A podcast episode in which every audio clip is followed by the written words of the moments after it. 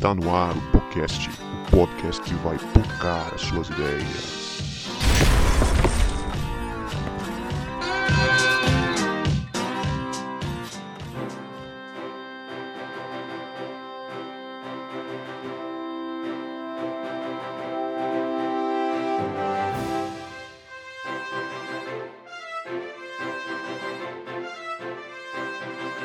Para você que achava que a gente não voltava, a gente voltou e este é o podcast, o podcast que vai pocar as suas ideias. Meu nome é Guto e a única maldade que tem acontecido comigo ultimamente é o meu time que tem tem feito muita malvadeza comigo. Meu time que fazia os outros times sofrerem em 2019 tá me fazendo sofrer esse ano. Rapaz, é um time muito querido do meu coração. Foram os primeiros três pontos do Fortaleza no campeonato. Foi em cima desse time seu aí. Muito obrigado. E aí, galera? Eu sou o João Marcos e diante do que tenho assistido ultimamente, eu só digo uma coisa: sem Jesus e com poderes, eu seria talvez pior do que Capitão Pátria ou Billy Bruto. Forte demais isso, gente. Forte demais. E aí, galera? Meu nome é Reinaldo e a grande maldade que eu fiz é o padrão de todo aquele que cresceu participando de retiros, né, cara? A boa e famosa pasta no amigo, o bom e famoso corante colorido no shampoo das pessoas e que Deus nos perdoe. Amém. Amém, que Deus nos perdoe eu sou seu amigo Cebola. É, estou aqui, né, nesse multiverso da loucura e descobri que até hoje eu estou preso no multiverso do quem ama espera deixa todo mundo doido. Eu não sei se eu estou na, mais na minha realidade, na outra, e eu não sei. Os mundos estão se convergindo. Esse é o Cebola. Estávamos com saudade do Cebola depois de um longo inverno. Ele estava hibernando, dando aulas de karatê para menores. tal qual, tal qual Cobra Kai. E tá de volta aí, estamos com esse time maravilhoso para falar de, de filme de super-herói, coisa de adulto. Pois é, galera, e vamos falar hoje de Multiverso da Loucura, esse filme que prometeu tanta coisa e não entregou muito, mas a gente vai falar de. Eu fico extremamente feliz. Eu quero dizer, nação decenalta, que eu fico extremamente feliz de poder dizer que tudo que a Marvel lançou esse ano é ruim. É ruim. Aquele, aquele meme cara, do cara soltando, soltando fogos, né? E falando, eu fico triste com uma coisa dessa. Pô, mas só pra, com, só pra ser do, do contra, bicho, eu gostei. Tenho gostado do que tão, estão lançando esse ano. Não é no mesmo nível, mas tenho gostado, né? Agora também eu não sou fã de HQ de Marvel, né? Então não, não acompanho aí. Aí é o coraçãozinho de vocês aí que deve estar tá triste, mas eu tô satisfeito como um, alguém que assiste os filmes. É, ah, eu tô bem triste, eu tô tristão, assim, ó. Se você, ouvinte desse podcast, procurar aí no histórico, você vai ver um episódio em que a gente, em que eu me vi obrigado a, durante mais de uma hora, falar bem do planejamento da Disney e da Marvel. Como é bom poder, poder afirmar que todo planejamento tem falha e a gente está vendo a falha do processo. Obrigado, não é esse o assunto hoje. Desculpa, galera, me empolguei. Pois é, a gente não vai falar só mal do filme, não, gente. A gente vai falar bem também, a gente fala das coisas que a gente gosta. E você que é fã da Marvel, fica com a gente aí. Você que é fã da Marvel crente, então você vai se amarrar no que a gente vai fazer aqui. Que hoje a gente vai falar do Doutor Estranho no Multiverso da Loucura e maldade humana, pecados e influência do demônio. A gente vai trocar uma ideia aqui, linkando isso tudo com a nossa teologia. Então, eu já vou falando para você seguir a gente nas redes sociais, compartilhar com alguém e bora lá pro nosso episódio.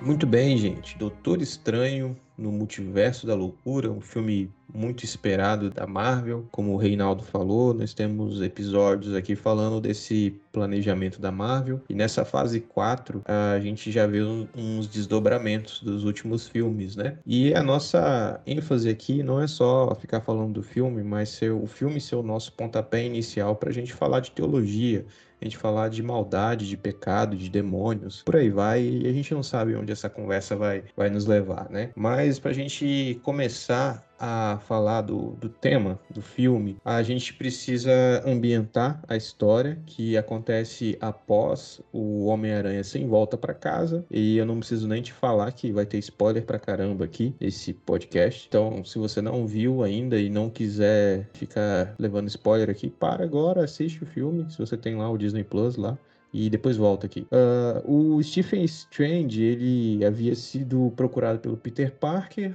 né? Porque o Peter Parker, é, todo mundo havia descoberto quem ele era e tal. E ele quase destrói os outros, os outros universos, quase destrói o mundo. Ele abre a porta de outros universos num feitiço que dá errado lá. E, enfim, esse foi o Homem-Aranha sem volta para casa. E esses acontecimentos do multiverso da loucura acontece logo após isso. É, agora, o Stephen Strange ele precisa salvar uma nova personagem que é nos introduzida no filme, a América Chaves que é uma jovem que possui poderes de viajar entre os outros universos. E só ela tem esse poder ali, e só existe ela, né? Todos os outros universos não tem nenhuma outra variante dela. Interessante, né? E essa América Chaves, ela tá sendo perseguida por criaturas monstruosas, que o filme já começa com uma cena de ação com o Stephen Strange de outro universo tentando salvá-la e tal. E o Strange, né? Ela acaba caindo na dimensão do Strange principal, da dimensão que a gente vem acompanhando em todos os filmes da Marvel. E o Strange, ele vai buscar ajuda de uma aliada dele, bem forte, né, bem poderosa, usuária de magia, a, Wanda, ou a Wanda Maximoff. E, para surpresa dele, ele descobre que quem é o vilão dessa história, gente? Quem é o vilão dessa história? Quem?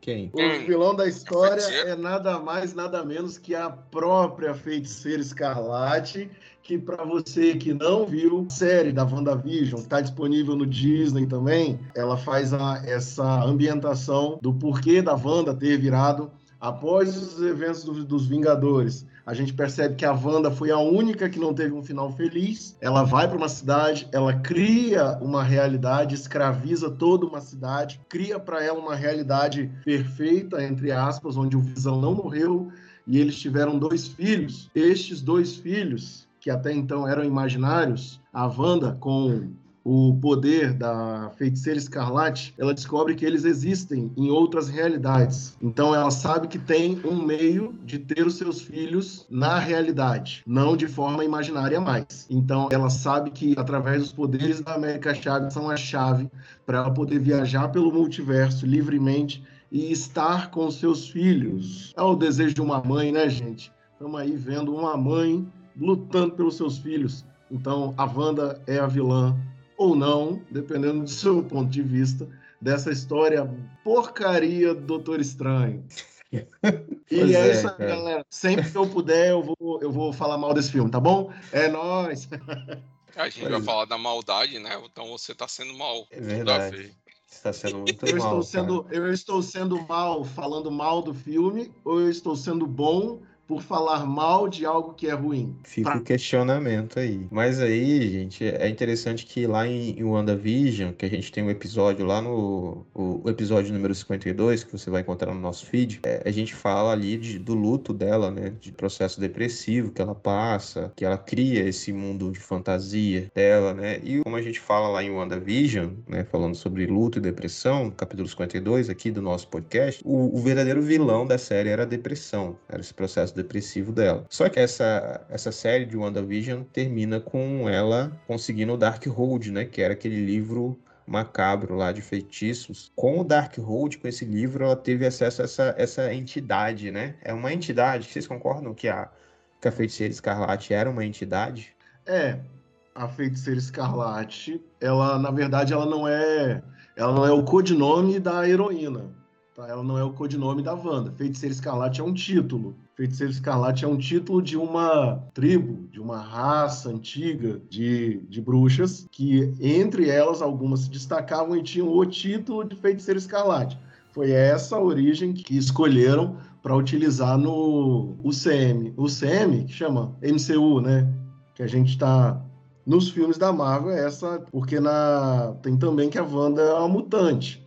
Só que essa só que essa origem não seria interessante para o que a Marvel queria fazer. Então tá, você não respondeu se acredita que se era uma entidade ou não, né? Porque para mim fica parecendo que era uma parada que, sei lá, que incorporaria ah, tá. nela. Tá. Não, não, não, não, não, não acredito que seja uma entidade. É como se fosse assim, o Neo, poder que ele sempre teve, só que estava ali. É o poder do escolhido, né? Ela dentro da deste tempo, ela é escolhida para ser ela desenvolveu a chegar ao nível do da feiticeira escarlate. Não é como se igual a Força Fênix da Jean Grey, né? Que tá ali dentro dela, só que estava aprisionada. Ali é uma entidade, a Força Fênix. A Wanda não. A Wanda ela precisava desenvolver, digivoluir seus poderes Digimon até chegar ao nível de uma feiticeira escarlate. Não, então, justamente isso, né? Quando ela chega naquele. Né, dando o spoiler do filme aí pra galera que não assistiu, quando ela chega naquele, naquele templo antigo, né, que ela, ela vê que, que ela que era a, é, a escolhida, né, né, que vê ali aquele momento ali que fica, fica claro para todo mundo que ela não é uma entidade cósmica, ela é uma escolhida, predestinada.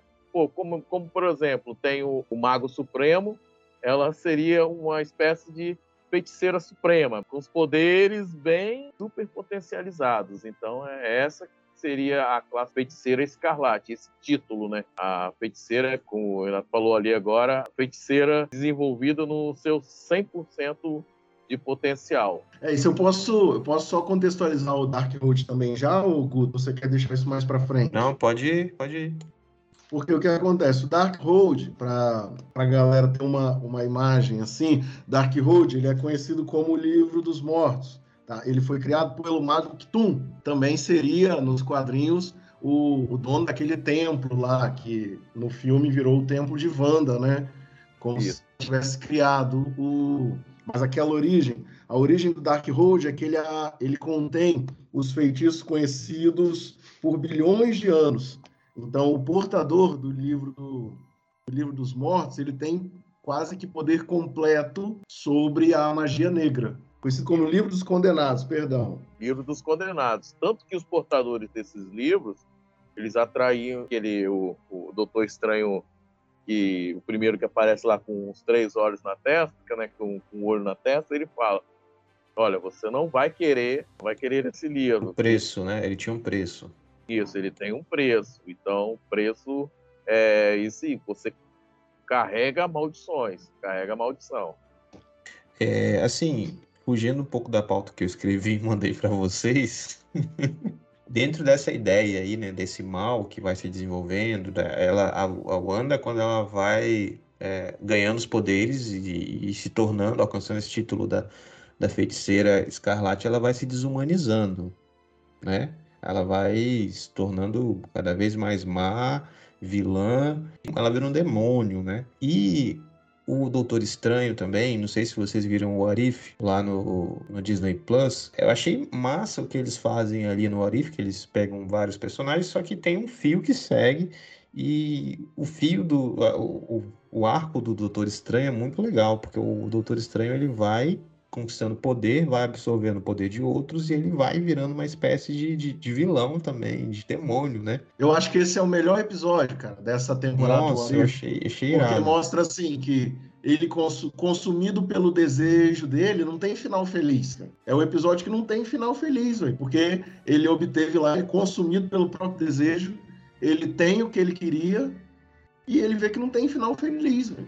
E é meio que acontece com aquele Doutor Estranho, que o, acho que foi o Cebola que falou aí, do terceiro olho, né? Que aparece ali, ele conquista o poder, ele fica mega poderoso, só que ele destrói a realidade dele, né? Ele se afasta da, da humanidade e acaba ficando solitário, mega poderoso. Mas falando nisso, assim, eu mudando a ordem das perguntas que eu mandei para vocês aqui, é, eu queria que a gente já começasse a tipificar dentro da nossa teologia essas, esses elementos que nos são apresentados, né? O Dark Hold, que a gente tá, já falou aí, que é o livro dos condenados, o livro de feitiço, a feiticeira escarlate e o, e o desejo da Wanda de ser mãe.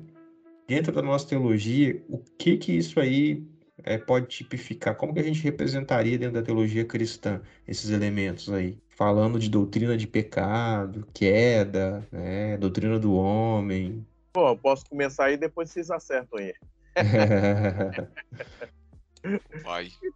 É, não, gente, é porque, por exemplo, né, eu vejo essa, essa questão também vendo como pecado, a questão do, do querer, né, mais e mais e mais, não vendo as consequências, sendo cada vez mais egoístas, sendo mais cada vez mais sendo egoísta e assim, vendo que, por exemplo, quanto mais você vai vai perdendo a sua humanidade, quanto mais você vai perdendo, vai deixando as pessoas de lado através do, do, do, do seu pecado, você vai se enchendo cada vez mais e vai assim, vai virando uma coisa normal. Ah, Guto, Cebola, me ajuda aí. Rapaz, eu não posso não, que eu vou estar ocupado, mas você está ocupado, mas você está preso ali naquela coisa que aquele pecado ou aquela outra coisa que está tá te levando a uma busca maior e sempre, sempre, sempre você para de olhar para as pessoas que te acompanharam e, enfim, vai largando tudo e fica sem sentimento mesmo, né? Então, assim, eu, eu ouvi, Cebola, ah. uma pregação do Ed René. Esses dias eu ouço pregações do Ed René. é, tá em pecado. E é. ele falando sobre imaturidade, sobre carnalidade, né? Uhum. E ele vai falar que ele não acredita que existem pessoas más. Ele acredita que existem pessoas imaturas, né? Porque cada vez a gente naturalmente a gente é carnal, a gente é imatura como uma criança, e uma criança é egoísta. Então, a gente não, a gente nosso estado de natureza, né, caída, é, a gente é egoísta, a gente é voltado para nós mesmos, né? Mas assim, eu tô aqui só para confundir e para uhum. problematizar e deixar é, eles resolverem. Eu não concordo com o René, não. Eu acho que existem pessoas que são más mesmo, velho. Eu concordo com essa parada, não. Acho que. Mas se a gente olhar para a Bíblia, todos nós somos maus. Isso, isso aí. Todos nós somos maus. A questão é a alimentação. A pessoa, ela, ela é. por exemplo, a Bíblia, por exemplo, ela diz pra gente, né? Ensine o menino no caminho que deva andar. Se ele foi ensinado por um caminho mau, Hoje em dia, o que, que acontece? Eu falo porque eu moro em favela, eu já subi, eu subi em favela, já tive inúmeras vezes de estar é, evangelizando em favela. Já saiu no jornal do que, que as crianças brincam assim no alto da favela, em perto da, das bocas de. Elas brincam de ser traficantes. Então, assim, então ela, elas aprendem aquilo desde o quê? De criança. Elas estão brincando de ser traficantes. Na nossa época, a gente brincava de polícia e ladrão. Todo mundo queria, ninguém queria ser ladrão. Todo mundo queria ser polícia, né? E hoje? E hoje? Dia, Hoje em dia, as pessoas preferem ser ladrão. Hoje em dia, tem, tem gente que compra até tornozeleira eletrônica falsa é para pegar as minas. Então, assim, ter, vê o nível que tá, a, as coisas estão. Então, assim, eu creio que é, é o jeito que, que nós somos criados. Né? Mas, mas, calma aí, vamos segurar um pouco o lance da maldade aí. Eu fiz essa vamos provocação lá. aí para vocês mesmos, mas ah, eu, vamos segurar. Vamos segurar aí um pouco, a gente vai falar da maldade humana daqui a pouco. Sim, Mas é, lembra dessa provocação que eu fiz aí, é, tipificando e voltando aqui, o Dark uhum. Hold. Vocês acham que o Dark Hold seria o quê? O demônio dentro da teologia cristã? Seria o pecado? O que, que seria o Dark Hold? Ele tá mais para quê? Cara, eu tô, tô com medo de ser disciplinado aí na, na ordem, por conta da, da teoria que surgiu aqui na minha mente, baseada apenas em Gênesis 3, né? A gente vê que tudo começa com o desejo da Wanda, né? Toda a confusão, porque ela vai, pega o Darkhold, né? E, e aí, com o conhecimento que ela adquire... ela dá um miguezão, né? No final de é. WandaVision. Ah, arrependida, e ficava só na a paisana estudando o livro. Só lá, e os dedinhos ficando preto, né? Uhum. E, e a parada, e aí ela se torna feiticeira, né, no, no arco do MCU, é, por conta de, desse crescimento dela, do conhecimento do Darkhold também, né? E, e aí, cara, eu olho para Gênesis 3 e eu vejo, eu vejo essa questão, olha o que, que o texto traz, né? Não, no versículo 6, e viu a mulher que aquela árvore era boa para se comer e agradável aos olhos, e árvore desejável para dar entendimento. Tomou do seu fruto e comeu, e deu também a seu marido, e ele comeu dela. Então eu vejo uma relação que tudo começa com desejo, né? E aí a mulher, ela fazendo a relação com a Bíblia, né? A mulher ela vai e olha para a árvore e vê que a árvore é boa para o objetivo que ela tinha, para o desejo que ela tinha. E aí ela simplesmente se alimenta da árvore do conhecimento do bem e do mal. Então a gente poderia talvez né, fazer essa relação que o Dark Hold né, seria a árvore do conhecimento do bem e do mal, né? Será que a feiticeira escarlate é o, a humanidade corrompida, né? E tudo começa com o desejo da mulher, da Wanda, que é o desejo da mulher de olhar para a árvore e achar ela atraente e boa para dar entendimento e se tornar igual a Deus. Eu quero pegar exatamente da onde, da onde João, da onde João tá parando aí, porque olha só que incrível, a jornada da Wanda, se você assistiu a série, e tanto que se a gente pegar, é, na, minha, na minha visão, é a série que a Disney mais investiu, porque praticamente praticamente mostra o que a Wanda vai ser a partir de agora. Entendeu? Caso ela tenha sobrevivido no final do filme. Spoiler!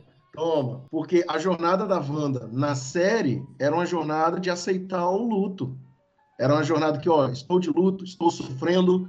Então, durante seis episódios, ela convive com a ideia de aceitar que as coisas é, foram ruins para ela e seguir em frente. A jornada da Wanda deveria ter sido essa. Poderia ter sido essa, tá bom? Mas no filme, com 20 minutos de filme, a gente percebe que ela pegou tudo aquilo que poderia ser bom e subverteu. Então agora ela pegou toda toda aquela jornada, a jornada que deveria ser de redenção, agora é a jornada do vilão. Ela pegou tudo aquilo e que poderia usar para o bem, sabe? Aquela coisa de o que te feriu vai ser usado para curar outras pessoas e tal. Não, o que me feriu vai machucar outras pessoas também. Aí, e ela tava ideia do que ser... atacando o dane-se, assim, né? Não tava nem... Ela tava...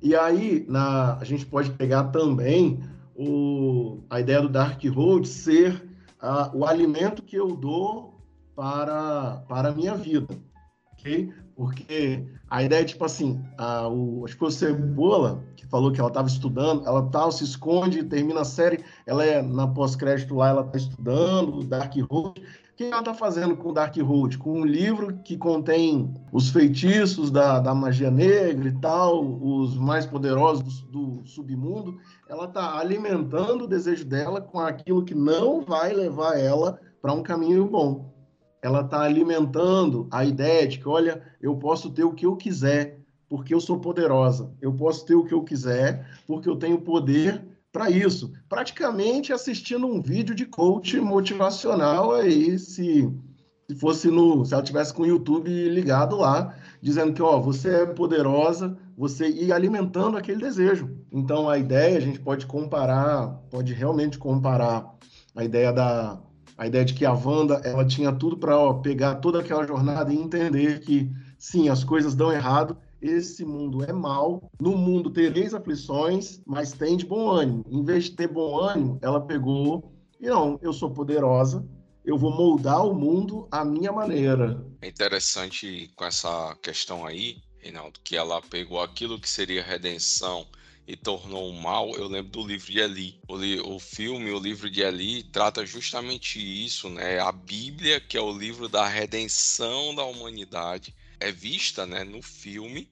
No filme, o livro de Eli, tá bom, pessoal? Não cortem esse trecho é, isoladamente e usem, tá bom? Que aí o Guto tem toda a parada gravada com. Bom, vai ter um corte sensacionalista é, só com essa parte para. É. Então, no livro, no filme, o livro de Eli, a Bíblia, ela é justamente usada para dominação, né? Eles viam justamente ela como sendo um livro de poderes mágicos que concedia poderes mágicos para aquele que a detinha e a conseguia ler, né? E interpretar. E é interessante isso, e já no caso o Eli, em todo aquele grupo de eruditos, né? Já viam ele como um livro da redenção era o livro que poderia redimir toda a humanidade se ele fosse conhecido amplamente, por isso que eles transcrevem toda a Bíblia, né, para que ela fosse divulgada. Então, fazendo essa linha aí, seria mais ou menos o filme O Livro de Eli, né, onde usa a Bíblia como poder contra o mal. E hoje a gente vê muito isso dentro de algumas igrejas, né, dentro de algumas teologias é, distorcidas, onde é usado a Bíblia é usada para opressão, ela é usada para exploração, né? Não é um ensino de Jesus, é uma distorção feita por pessoas mal intencionadas, onde o evangelho da redenção é transformado no evangelho da opressão, da dominação. Mas aqui. E é incrível, e é incrível, João, só para só para não perder isso aí, é, é, incrível porque assim existe no próprio no próprio multiverso existe o Dark Hold, que é o alimento para o desejo, e existe o livro dos Vichantes, que é o livro que contém. Porque assim, qual é a, a ideia do livro dos Vichantes? Ele não tem uma grande explicação. Ele é o livro que dá poder para vencer o inimigo. Pronto. Ah, qual inimigo? Ele vai te dar o poder para exato, poder exato para vencer qualquer inimigo. Pronto. É esse o poder do livro dos Vichantes. Entende? Então, contra contra o poder de alimentar o desejo, a, é a eterna briga, é a eterna luta do bem, com, do bem contra o mal, né? Mas contra o poder do, do que alimenta o meu desejo, existe um livro que liberta da maldade também, tá bom? Então, olha, glória a Deus aí, ó, a Bíblia em Doutor Estranho 2. Ó, eu gostei, vocês falaram que o Dark Road ali seria é, o alimento para o desejo, seria o conhecimento, né, de que dá a ela essa, esse poder. Agora vocês falaram aí é, desse livro que ajuda a combater esse desejo. Vocês não veem nada na, nesse, nessa mitologia aí que tipifique o, o, demônio? É só maldade humana mesmo? É só desejo humano, desejo mal humano que tem aí? Então, o, o, o Guto, assim, olhando pelo filme, olhando pelo filme, tá? Ali, inicialmente, né, o pessoal achava que o livro estava controlando, né, estava corrompendo.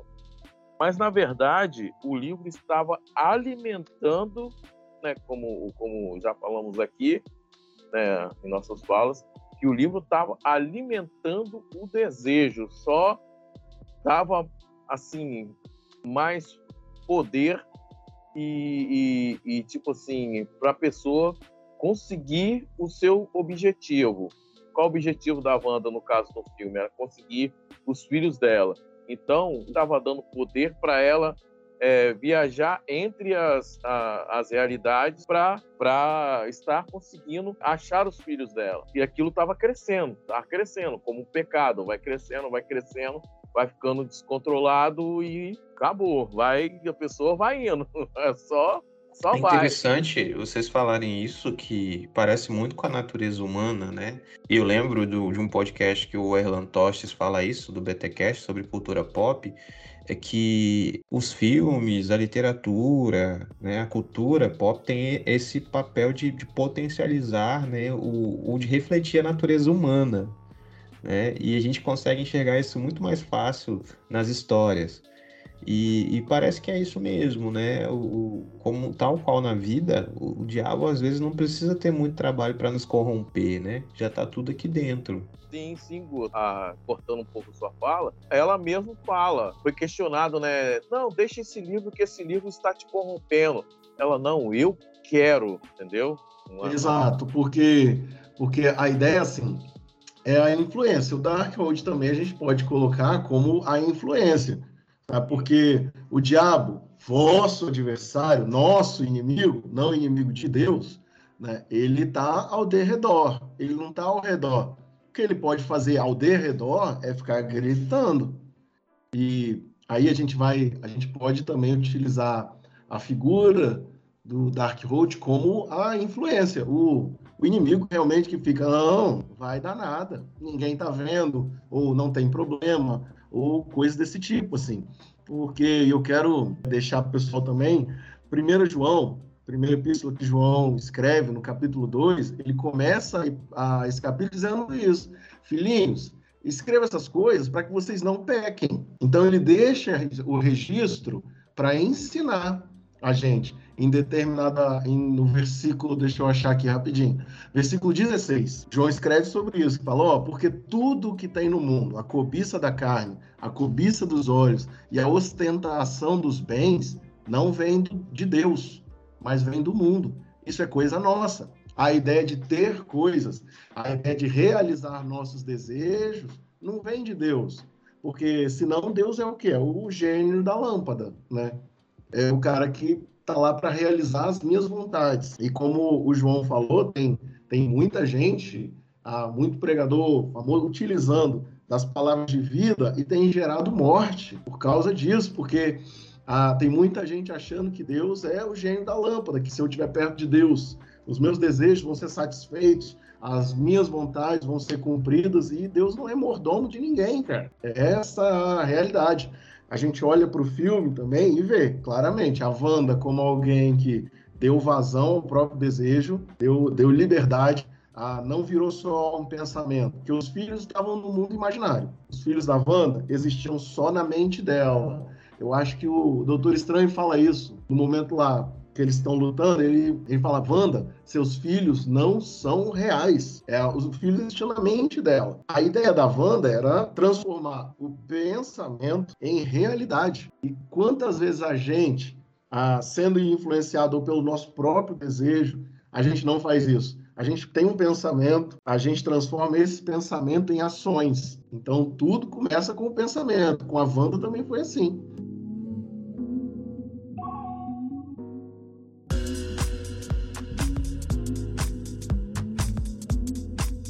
Bora lá. Então a gente já explorou esses elementos aí, à luz da nossa teologia, nossa vivência. Agora, voltando àquele ponto que eu tinha provocado, acabou antecipando aí da maldade humana, né? Que o Ed René não acredita, que as pessoas são más, elas são só imaturas, são, são só carnais, mas a gente vai entrar nesse tema aí agora. Eu também separei uma, uma citação aqui do, do C.S. Lewis, que é, que é diferente, eu não, não tinha visto nada parecido falando sobre depravação total, que é uma das doutrinas, né? Que são, são caras dentro da, da teologia cristã, depois eu entro nela. Mas falando do filme aqui, é, vocês acham que a principal lição do filme é que todos têm potencial de se tornar vilão, de se tornar mal? Né, de se desumanizar esse ponto de parecer um demônio? Mano, é, eu, eu, eu quero começar lembrando o pessoal que, assim, para ser bom é necessário renunciar. Uma das características do herói é a renúncia. O herói, ele renuncia. Ele renuncia a. Vou pegar exemplos práticos aqui. O Peter Parker, ele renuncia a ter uma namorada, ter um emprego melhor, ele, ele é um gênio, ele renuncia talvez ter um super emprego e tal, em favor de ser o amigão da vizinhança beleza? O Batman da mesma forma, Superman, o próprio Doutor Estranho, como é mostrado no filme. Doutor Estranho poderia ter uma vida normal junto com a, com a Christine e tal, mas ele, ele abre mão. Uma das características do herói é que ele tem a capacidade de renunciar em favor de outras pessoas. O vilão não abre mão. A característica marcante do vilão é que ele não abre mão da sua vontade em favor de nada. Todo vilão ele tem uma motivação que é saciar um desejo próprio. Tá? E é por isso. E, também... e, na história dele ele é o herói, né? Exato. Na história todo vilão de todo é um vilão, herói, ele é o herói. Todo vilão é o herói da própria história, entende? E o vilão ele não abre mão das coisas. Então, dentro deste contexto, ser um vilão ou ser o herói ele depende da nossa capacidade de renúncia. Tá? Ser o herói, no caso, seria para a gente aí estar mais perto de Jesus, estar mais perto de Deus. Porque é quem quiser vir após mim, tome a sua cruz e renuncie também. Tá? Isso é a vida cristã, isso é a vida cristã na prática. A vida cristã na prática é todos os dias renunciar ao vilão que existe dentro de mim em favor do herói que Deus me fez para ser. Todos os dias. Todos os dias. O dia que eu não renunciar, eu me torno o vilão da minha própria história. É, sobre o potencial para todos se tornarem maus, indo an antes da fala do Reinaldo, né? A gente pode ver o que está lá em Romanos, capítulo 3, Eu vou ler só do 10 ao, ao 12, que diz: Como está escrito, não há um justo, nenhum sequer. Não há ninguém que entenda, não há ninguém que busque a Deus. Todos se extraviaram e juntamente se fizeram inúteis. Não há quem faça o bem, não há nenhum só. E aí discorre que não há temor de Deus diante dos olhos, né? né? Não querem conhecer o caminho da paz e tudo. Então, não é potencialmente mal, né? A natureza humana, ela é má por conta do pecado. Falamos de Gênesis 3, da queda, aqui no nosso episódio. Então, por conta dessa queda, a nossa natureza já é má. Então, aí entra a questão que o Reinaldo falou. Que se a gente tem fé em Jesus Cristo, nega a si mesmo para que o Espírito Santo de Deus habite em nós e nos faça uma nova criatura, o nosso potencial para se tornar vilão, ele fica submetido ao Espírito Santo. Voltando aqui para a fala do, do Reinaldo, então o que, que acontece? A gente não é potencialmente mal, a gente é, na, é essencialmente mal. Está falando da doutrina da depravação total. Isso, Basicamente, essa é você conceituou a doutrina Isso. da depravação total. Eu vou Mas ler aí- aqui, mas Ah. complete seu raciocínio. Depois eu vou ler aqui um, um excerto do C.S. Lewis que eu achei interessante aqui. Não, aí só complementando, Guto, complementando mesmo. E aí, depois que, então, se a gente se, se submete à ação do Espírito Santo de Deus na nossa vida e a gente mantém a nossa busca diária por Deus, certo? A gente não se torna mal. Se a gente falhar nisso, a gente sim vai tornar vilão. Foi por isso a minha fala no começo. Se não fosse Cristo em mim e eu tivesse poderes, prova- provavelmente eu seria pior do que o Capitão Pátria e o Billy Bruto de The Boys. Porque eu não vou falar sobre The Boys, que é The. Boys é massa. The Boys é, é a essência humana ali. Tudo bem que tem muita coisa É, é pesada ali. super, é o super o Capitão Pátria é o super-homem descontrolado. É os Estados Unidos na realidade, né? É, que representa melhor os Estados Unidos do que o Superman. Mas, é, falando da depravação total, aqui, o C.S. Lewis, ele tem um livro chamado O Problema do Sofrimento, que ele vai trabalhar como uma das causas do sofrimento a queda, né? E a queda, a maldade e tal, ele vai trabalhando a, a doutrina da depravação total. E, assim, lembrando, gente, que eu tô fazendo, tem que fazer aqui o, o do contra, o advogado do diabo, para provocar para o assunto render, né? E o C.S. Lewis não é nenhum teólogo biblista, muito menos sistemático, mas eu, eu acho que é provocativo isso aqui. Ele diz assim sobre a doutrina da depravação total. Não creio nessa doutrina, em parte no dado lógico de que, se nossa depravação fosse total, não nos reconheceríamos como depravados, e em parte porque a experiência nos mostra muita bondade na natureza humana. O que, que o C.S. Lewis está dizendo aqui? Que se a nossa depravação fosse total, a gente não teria essa noção, essa consciência de que somos maus. Então ele está dizendo que existe algo de bom na natureza humana. E aí, João, fala aí, o que, que você vai falar? Cara, assim, não, é, é interessante essa provocação dele, essa fala dele. Mas também a gente tem que lembrar que Deus ele é soberano e tem a graça de Deus. Aí é onde, é onde entra outro pensador teólogo cristão que é o Bon- Bonhoeffer, né? Que ele trata isso, a graça de Deus, ela está disponível na natureza, no ser humano, né? Onde revela a bondade, a bondade que nós temos, ela é porque nós somos, fomos criados por um Deus bondoso.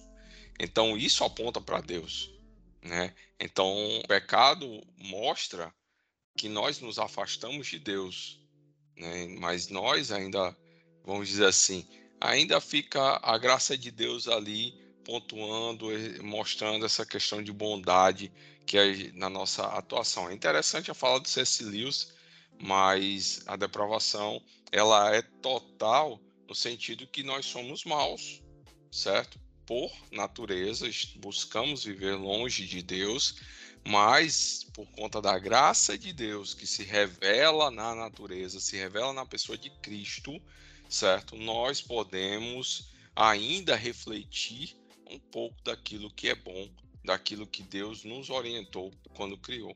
Importante também a gente a gente pontuar, e aí eu vou pegar o que Pedro fala no segundo relato de Mateus, no capítulo 26, Jesus está falando com eles sobre, ó, gente, essa noite que vai acontecer isso, pá, e a, as coisas vai ficar feia, o negócio não vai ficar bonito e não sei o que e tal. Pedro, ele vira para Jesus e fala: ainda que todos eles te neguem, eu não vou te negar. Eu estou perto de você. Uma coisa que a gente precisa perceber nisso é que Pedro não reconhecia nele a capacidade de trair Jesus. Pedro não conseguia perceber que, dentre as pessoas que poderiam trair Jesus, ele poderia trair também. Mesmo tendo caminhado com Jesus três anos, mesmo tendo andado com Jesus tanto tempo, visto os milagres que Jesus fazia, havia em Pedro potencial para trair Jesus e ele, talvez naquele momento, não reconheceu isso. Ao que Jesus vira para ele e fala: Cara, você não está entendendo. Você tem tanto potencial para me trair que antes do galo cantar, você vai me negar três. Antes do galo cantar, você vai me negar três vezes. De tanto potencial que você tem para me trair, se não fosse a minha vida entregue por você, se não for a minha vida em você, você tem potencial para me trair. O que Pedro não percebeu naquela hora é que Jesus estava falando e poderia realmente ser qualquer um ali a trair ele. Porque existe em nós potencial para trair Jesus. Existe em nós, sim, potencial, capacidade e talvez até criatividade para trair e negar Jesus das formas mais complicadas possíveis. Deixa eu, deixa eu advogar em favor de C.S. Lewis aqui também, né? Porque eu peguei aquele trecho lá. Eu gosto de passar pano para ele. É, eu gosto. de gravar um, uma série é, de crônicas de Narnia. Ele é, gado, ele é gado do, ele é gado do CS é, Deixa eu passar um pano aqui pro, pro depois, Lewis, pô. Depois eu nessa aí, depois aí. Ele diz assim: Somos, na verdade, criaturas cujo caráter deve ser, em alguns aspectos, um horror para Deus, assim como é quando verdadeiramente o percebemos, um horror para nós mesmos. Aí ele continuou: Acredito que isso seja um fato que observo que quanto mais abençoado é alguém, mais consciente ele é desse fato. Então ele vai falar que, ao mesmo tempo que ele acredita, não acredita nessa depravação total, ele acredita que a gente é mais abençoado quando a gente toma consciência de, de quão mal a gente é, né? Então é, dá para passar um pano para ele aí também, pela, pela então, reflexão. Então, né? Mas assim, né? Por isso que eu falei, grava aí. Hoje o negócio tá meio esquisito, né? Vou até falar de Bíblia aqui hoje. eu entro naquele Céu na lá, terra, cebola é... falando de Bíblia.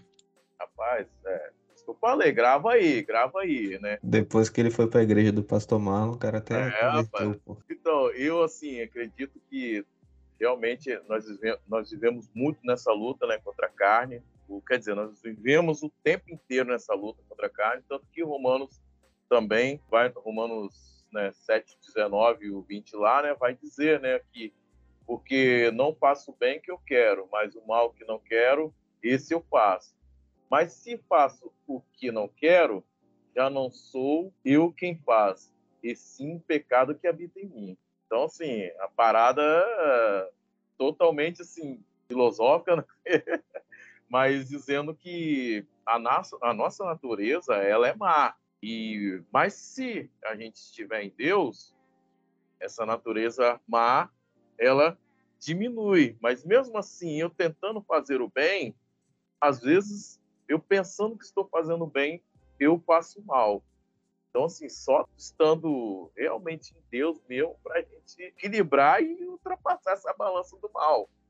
Porque é, é justamente né, o que o apóstolo falou: o bem que ele pensa que, que, que faz, ele acaba não fazendo. O que ele quer fazer, ele acaba não fazendo. Mas o mal é gratuito. O mal faz com naturalidade, né? É o nosso local comum, né? É, é o local comum.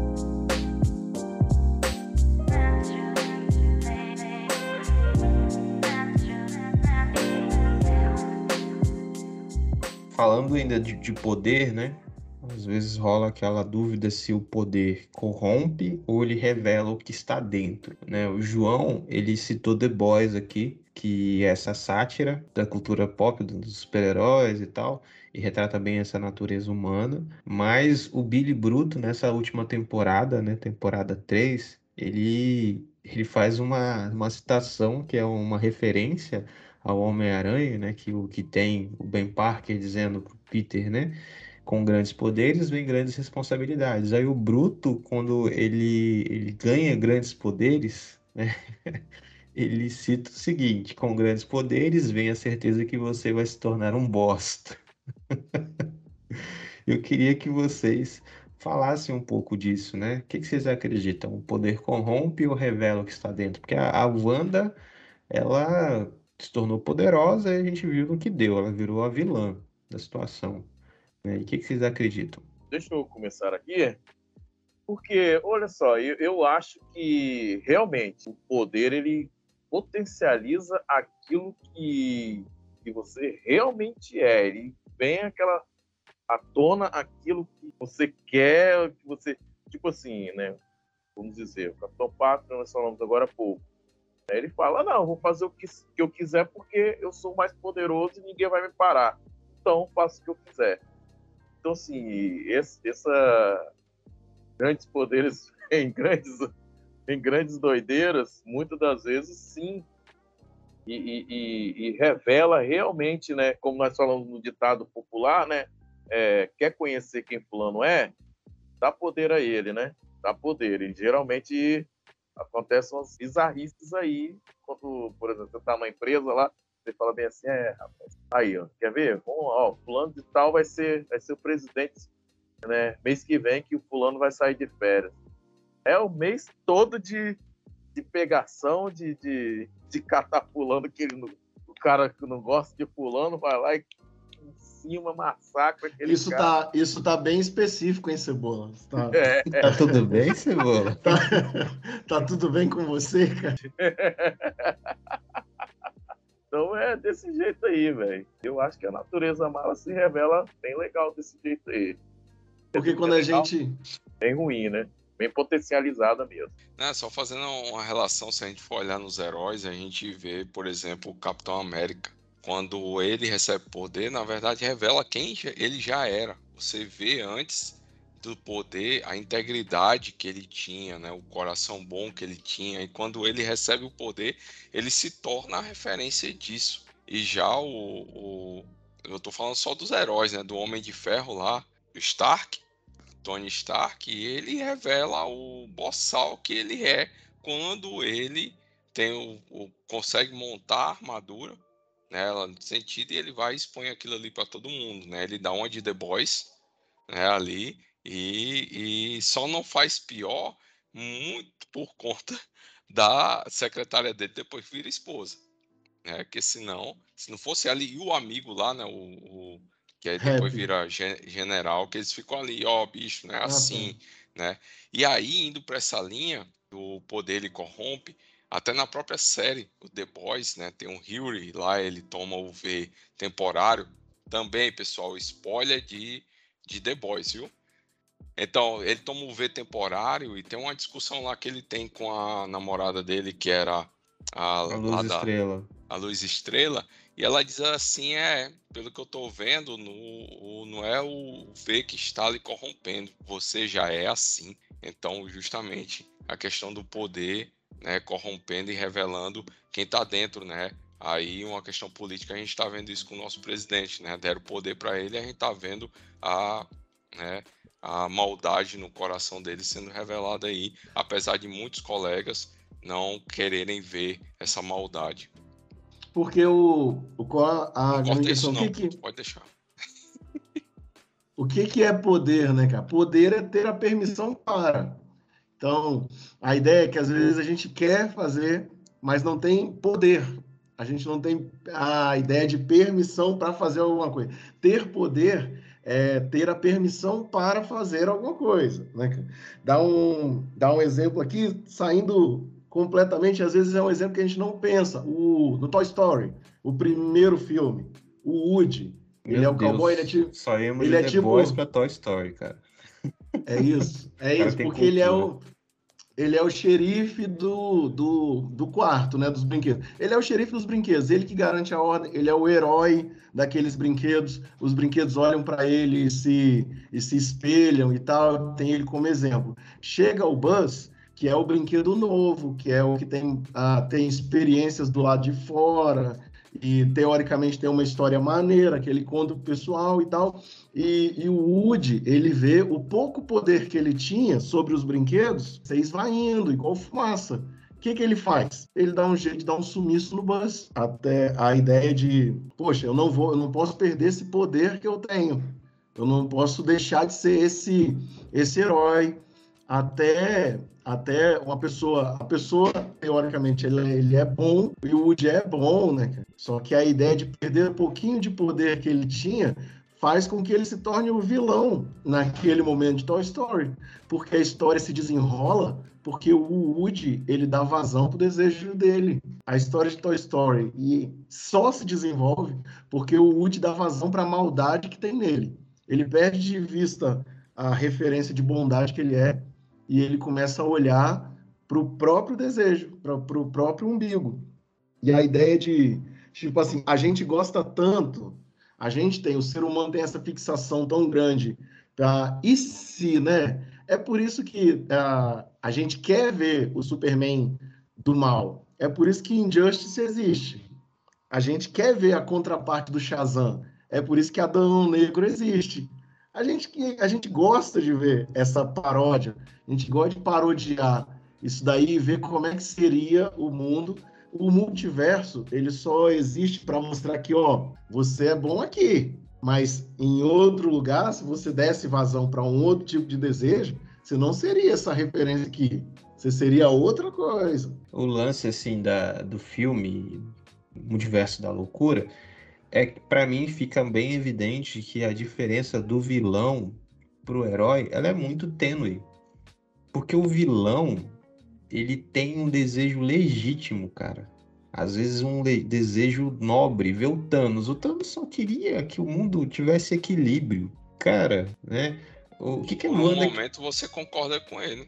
É, o sabe, tá? Se você olhar para a crítica da, da né, para o planeta, a gente está com um crescimento muito grande, o planeta está sendo uh, destruído e tal. Mas a Wanda só queria ser mãe. Um desejo legítimo. Ah, mas tem, tem outros jeitos de, de, de, de fazer isso acontecer. Não precisa mudar a realidade toda, sim, não. Sim, sim. tem outros jeitos. Tá? Mas assim, Porque assim, cara. Se a gente olha, a gente volta lá no que do que você comentou, você estava comentando, você fez comentário que, tipo assim, o vilão, do ponto de vista dele, ele é um herói, cara. E se a gente pegar o, a narrativa do vilão, a ideia de, da maioria dos vilões é fazer o um mundo melhor, entendeu? Eu vou pegar um aqui, tipo, é, próprio Hazal exceto, é um, exceto os caras é que querem vingança, né? Exceto os caras é, vingança. Não, mas aí a gente tá falando de justiceiro, né, cara?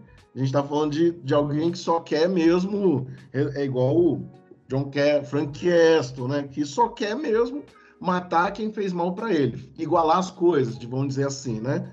Mas o, a maioria dos vilões, o Thanos, o Darkseid, ele quer é, o Darth dominar... Vader, velho. Aquele, aquele, diálogo da, dele com a Padme, né, que virou meme, né, que ela fala, mas aí você tá falando de uma, de uma ditadura. E aí é, ela fica assim, você tá falando sério? Aí fica, o, fica o, quieto e fala: o, se funcionar, ele só queria ordem, a custasse o que é, custasse. O Hazal um grande que se tornou um grande inimigo do Batman, ele funda a Liga dos Assassinos e a ideia era fazer o mundo um lugar melhor. Só que, para isso, precisava começar tudo de novo. Então, igual Gotham, Gotham é 100% corrupta. Vamos derrubar Gotham, 100%. Cidades que não têm 100% de corrupção, a gente derruba em partes. Mas tem cidade que não tem jeito, então tem que matar todo mundo. A ideia do, próprio Killmonger. Meio que, que, que saber... um negócio eugenista, né? É, a ideia do Porque Killmonger... A, a, ideia do, do, do, eugenismo é acabar com a raça impura, né? É o nazismo, olha o nazismo aí, ó. O nazismo só queria purificar, ter a raça...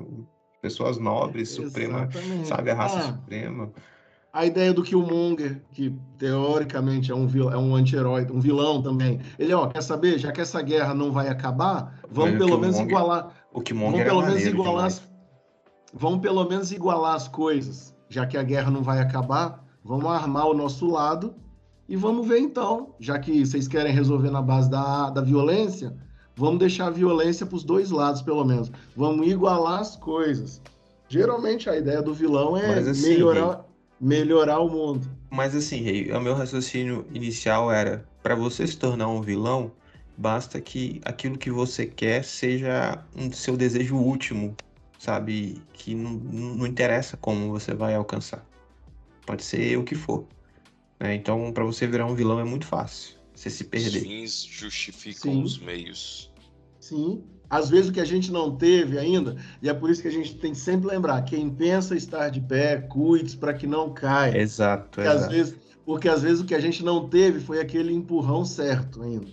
O que a gente ainda não teve para se tornar um vilão é a oportunidade. É só o poder, Olha, né? Por isso, assim, Exatamente. o, o- por isso que, é, que é, é importante você não andar sozinho, você ter limitadores sociais na sua caminhada, você prestar contas da vida para alguém. E quando você estiver sendo um babaca, você ter alguém que fala, mano, você tá sendo um babaca, para com isso. Você tá fazendo Tony sua Stark família tinha, sofrer. né? Exa Então- Olha só, a Pepper, né? A Pepper. Mas a ideia é, é essa. Tipo, a gente vai ver todo, todo herói, ele tem alguém que faz o papel do Espírito Santo, né? Que quando ele tá meio assim, ele tá, tem alguém fazendo papel do Espírito Santo, falando, olha, não vai por esse caminho, não. Não faz isso. Se não- a Pepper faz isso pelo, pelo Tony Stark. O Frodo tem o Sam. Quando, quando ele tá meio que, hum, esse troço é poderosão mesmo, né? Todo mundo precisa do, do, do auxílio do Espírito Santo, cara. Do Barnabé. É, E, e a Wanda, nesse filme, ela teve, né, a Doutor Estranho tentou falar com ela, né, olha o que você está fazendo, Wanda. Ela nem, que ela já estava tão, tão, tão, tão obcecada que ela nem ligava, ela falava, só importa os meus filhos. E no final, assim, né, final vem aquela questão da redenção do herói, né, ela, ela viu Será? que- mais ou menos porque, é, dizendo ali no final, no final ela ela lutou a Wanda contra a Wanda, a mãe das crianças realmente, e ela viu que a- os meninos chamaram sua bruxa, o que você tá fazendo e tal, né? Aí, os- aí ela caiu em si, ela falou, caramba, o que, que eu tô fazendo? eu acho que, ah, já que ele tá. É porque talvez a, a Van, não sei. É, tá. Ela percebe que ela fez alguma coisa errada. E ela Isso. percebe que ela merece castigo. Tanto que ela, ó, quer saber? Eu mereço, mereço punição e é nós. Vamos derrubar esse, essa casinha de pedra aqui, porque ninguém mais pode sofrer influência disso e tal. Hum, Porque, igual assim, Darth Vader. Darth Vader é um vilão, no, no final das contas, ele, ele seguia pelo laço mais forte, que é o laço da família. uhum, Né? Na hora que ele vê o filho dele, o filho dele prestes a ser morto, ele percebe o que, que é importante de verdade. Ó que bonito, Sim. jornada de redenção. Uma jornada de redenção também. Aí Darth Vader não morre como o vilão, que representa a pura maldade. Ele Sim. morre como um pai. é verdade. E, e Porque dizendo- ele deixou, e ele tinha, e ele tinha, ele era teoricamente a representação ali que a gente está falando aqui, a representação de alguém que tem o poder, poder maior, assim, a pura maldade, né? Até mesmo ele que era tomado pela maldade, quando ele está perto daquilo que é o laço mais forte, ele percebe que é importante de verdade, não é ter poder. E ele morre como o ser fraco se, se vendo como o ser fraco que ele era. Aham. Não, Foi mal, galera, foi mal. Desviei bastante aqui do filme. é a jornada do herói que, no final, às vezes, tipo assim, muitas das vezes o herói se perde na jornada dele, mas no final, é como vocês falaram, o herói ele encontra um gatilho para ele se situar na- na- na- nas coisas que ele, nas coisas horríveis que ele fez e que ele não poderia ter feito, né? Ele não poderia ter feito. A Wanda queria tanto custo, tanto custo as crianças, que ela estava prestes a matar a própria a mãe dos meninos em frente né, da- da- das crianças, dos filhos dela, né, de outra realidade. E os meninos não enxergaram ela como mãe. Enxergaram Pode ser ela. que ela tenha se enxergado ali nesse bolo. Sim, sim, os meninos. Ela se Não, enxergou, olha o que eu ela tô fazendo. Isso, ela se E enxergou. você só faz isso com o outro, né? O Aham. outro, o outro Isso te ajuda a fazer isso. Sozinho você não vai. E o, Aham. o vilão geralmente é alguém que se isola, anda sozinho. Isso aí, verdade. Então, assim, e a Wanda também, colocando em outros momentos do filme, ela teve tantas outras oportunidades de matar o Doutor Estranho e ela não fez. O que, que ela fez na primeira vez? Ó, você- no primeiro encontro, ela falou: Ó, você sai do meu caminho. Você está conversando com a Wanda. Se você não sair, você vai conversar com a feiticeira escarlate. Então ela poderia ter matado ele ali naquela hora ali. Mas ela falou, deu a chance dele. Na segunda parte, lá no castelo, ela falou: Ó, estou pedindo, estou implorando, né? Via ainda o Doutor Estranho como, querendo ou não, uma pessoa próxima, né? Não vamos dizer amigo até, mas via ele como próxima.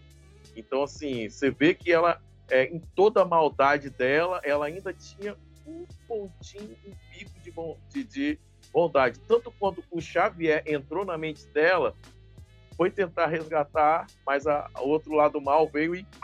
Coitado do Xavier. Não, mano, ali a, a Wanda boa era a banda que tava sendo invadida. A Wanda mata é a, a, Wanda, a Wanda mesmo.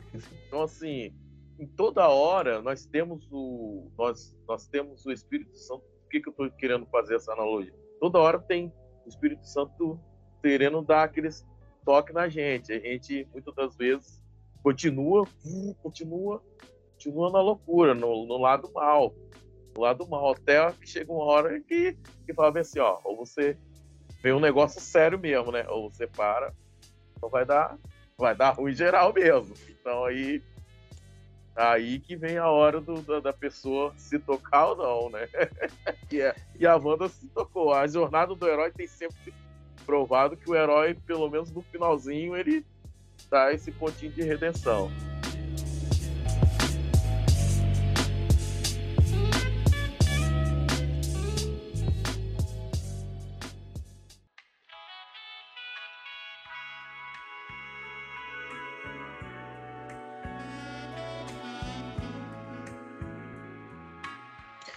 Agora, para a gente caminhar para o final aqui, a gente responder a, a pergunta aqui, que eu acho que é bem interessante, né? A gente já falou aí que o diabo não tem tanto trabalho assim para nos corromper. É, não, um texto que não foi citado, mas eu acho que a referência é, tá aí para nós o tempo todo, para quem conhece, que é Tiago, capítulo 1, versículo 14 e 15, que fala que cada um, porém, é tentado pela sua própria cobiça, sendo por esta arrastado e seduzido. Então, a cobiça, tendo engravidado, dá luz ao pecado, e o pecado, após ter se consumado, gera a morte. Eu acho que todos nós concordamos que é esse o processo, né? Da maldade, do pecado em nós. Esse texto não fala do diabo, que é o diabo que conduz, não, é o, é o, é o seu próprio mau desejo. A gente vê essa dinâmica em, em Wanda ali. É, e eu queria perguntar agora, olhando para o mundo que a gente vive, o quanto da maldade do mundo é influência do demônio, do pecado, ou só o ser humano sendo ser humano? É interessante a gente, diante desse olhar, né, vendo que apenas o desejo humano, né, ele conduziu a mal, toda a maldade da, da história do filme e também conduz muito da maldade nossa, das nossas ações, a gente não tem que excluir também a ação do diabo e seus demônios no mundo, né? Como o Reinaldo falou até no começo, né? O diabo ele anda ao nosso redor, bramando, né? Como um leão, tentando ver a, quando e como ele pode nos tragar. Então a gente tem a maldade do mundo é influenciada pelo demônio, pelo pecado, né? principalmente pelo pecado, e, e o ser humano ele é justamente, vamos dizer assim, resultado do pecado. A partir do momento que ele deixa, e aí você tem a ação do demônio diretamente com a questão de possessão demoníaca, mas também a questão de influência, de dizer assim, ó, vai lá, vai acontecer nada, que nem Gênesis 3, quando a serpente fez o quê? Não, isso aqui não, você não vai morrer se comer esse fruto não. Você vai se tornar igual a Deus. Vai distorce a conversa justamente para conduzir o ser humano para que ele caia no desejo dele. Né? Então, esse trabalho da influência, né, do, do mal, tanto pela questão do pecado, quanto pela questão do demônio, do diabo, demônio e do próprio ser humano, ele está dentro desse conjunto de atores, né? onde faz com que o mundo que a gente viva hoje seja esse mundo né, violento, esse mundo mal, que João. jaz no maligno, e que a gente não pode perder a esperança, mas isso aí eu só vou, eu vou falar nas considerações finais. Ô, João, você falou de possessão aí. E interessante, cara, tem uma passagem, não me lembro em qual evangelho que é, que fala que Satanás entrou em Judas e Judas foi trair Jesus. E quando Satanás entra em Judas nessa passagem, não fala que Judas ficou babando, falando, ah, vou te matar. Não, Judas saiu andando e foi ganhar dinheiro em cima de Jesus né? Foi vender Jesus, foi trair Jesus. E é interessante que todo o texto bíblico dos evangelhos vai tratar Judas como um cara ganancioso, né? Ele ganancioso, ele pegava o dinheiro do, da tesouraria, né? E interessante a gente ver isso, como que o diabo age em Judas, né? O diabo possui Judas, mas Judas não perde os traços da sua, do seu desejo mal, né? Muito interessante essa questão. E a gente vê aí, ele faz uma influência direta, né?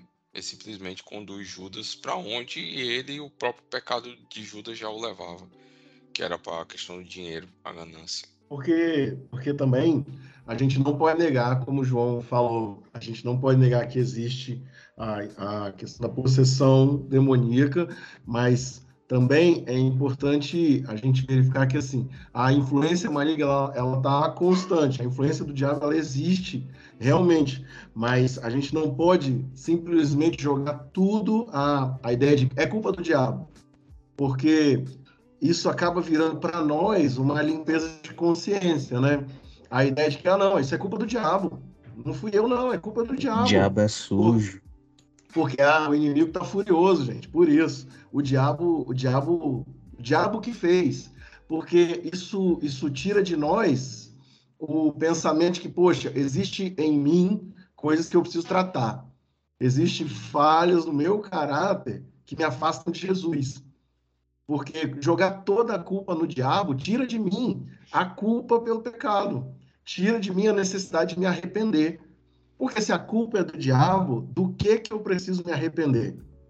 Se a culpa é do diabo, o que que eu faço de errado? Por que, que eu estou longe de Jesus? Então, sim, existe, existe a influência maligna, mas a, a ideia de que tudo é culpa do diabo, a maldade humana que transforma, que transforma o mundo nesse caos. O mundo jaz no maligno, tanto que ele, diante de Jesus, o diabo não respeitou a pessoa de Jesus. Ele, diante de Jesus, ele fala: Ó, tudo isso é meu e eu te dou se você me adorar. E Jesus, diante da influência maligna, ele fala: Não tentarás o Senhor teu Deus, porque ele não pode tentar a Deus, ele não pode, porque ele não é inimigo de Deus, ele não se compara a Deus. A influência maligna ela existe, mas a gente precisa reconhecer que em nós há a possibilidade e capacidade de trair Jesus. Porque a demônio, como em caso de possessão, a gente expulsa. O cristão ele expulsa, mas caráter precisa ser tratado. Então, jogar a culpa de tudo para cima do diabo tira de mim a necessidade de me arrepender. Lembrando que aqui entre nós temos alguém que é especialista em exorcismo, né? Cebola deu uma gravata no, no endemoniado ah, uma vez e expulsou o demônio com um, um mata-leão, né? Então, Esse é cebola, alguém... cebola. Cebola ensinando defesa pessoal e espiritual, espiritual. também. Quem não, não sabe, não pegou a referência, ouve lá o episódio Histórias de Conversão. Cebola conta essa história aí. Não me lembro o número lá, mas procura lá. É um do. Tá bem no, no iníciozinho, assim, antes do 20. Ouve lá, procura lá. Mas, gente, eu acho que é isso. Alguém quer falar mais alguma coisa ou podemos ir para as considerações finais? Acho que o João pode, já falou aí, né, que tem algo a dizer para encerrar com chave de ouro esta resenha sobre essa obra maravilhosa da sétima arte, multiverso da loucura E a gente tentou fazer um. falar um pouco de teologia do pecado, depravação total, possessão demoníaca. é, Enfim, João, fala aí, mano. Cara, a gente não pode encerrar esse episódio sem falar o, a conclusão, né? De toda a mensagem que trata sobre pecado e é a questão da redenção. Diante de tudo que a gente falou aqui, que a maldade humana, né, da influência do demônio, do pecado, ou só o próprio ser humano sendo humano mesmo, diante de todo o arco da Wanda, né, nesse filme, a história da redenção dela no final. A história da redenção humana, ela se dá somente em uma pessoa, que é Jesus Cristo. Então, diante de tudo que a gente aprendeu, né, nesse episódio sobre de tudo que a gente conversou sobre pecado, sobre maldade humana, tudo se restaura, tudo se redime em Jesus Cristo, né? Então, é necessário a gente reconhecer o nosso pecado, a gente confessar o nosso pecado e a gente entregar a nossa vida a Cristo. Entregando a nossa vida a Cristo, nós teremos o principal ponto da nossa redenção, que é a esperança de que um dia nós estaremos no novo céu, na nova terra, junto com Deus, vivendo num mundo onde não haverá choro, não haverá dor, não haverá lamento, não haverá violência, onde nós estaremos na presença de Deus diariamente e não seremos mais influenciados pelo pecado, pelos desejos humanos, por demônio algum, porque tudo se fará novo definitivamente. Amém.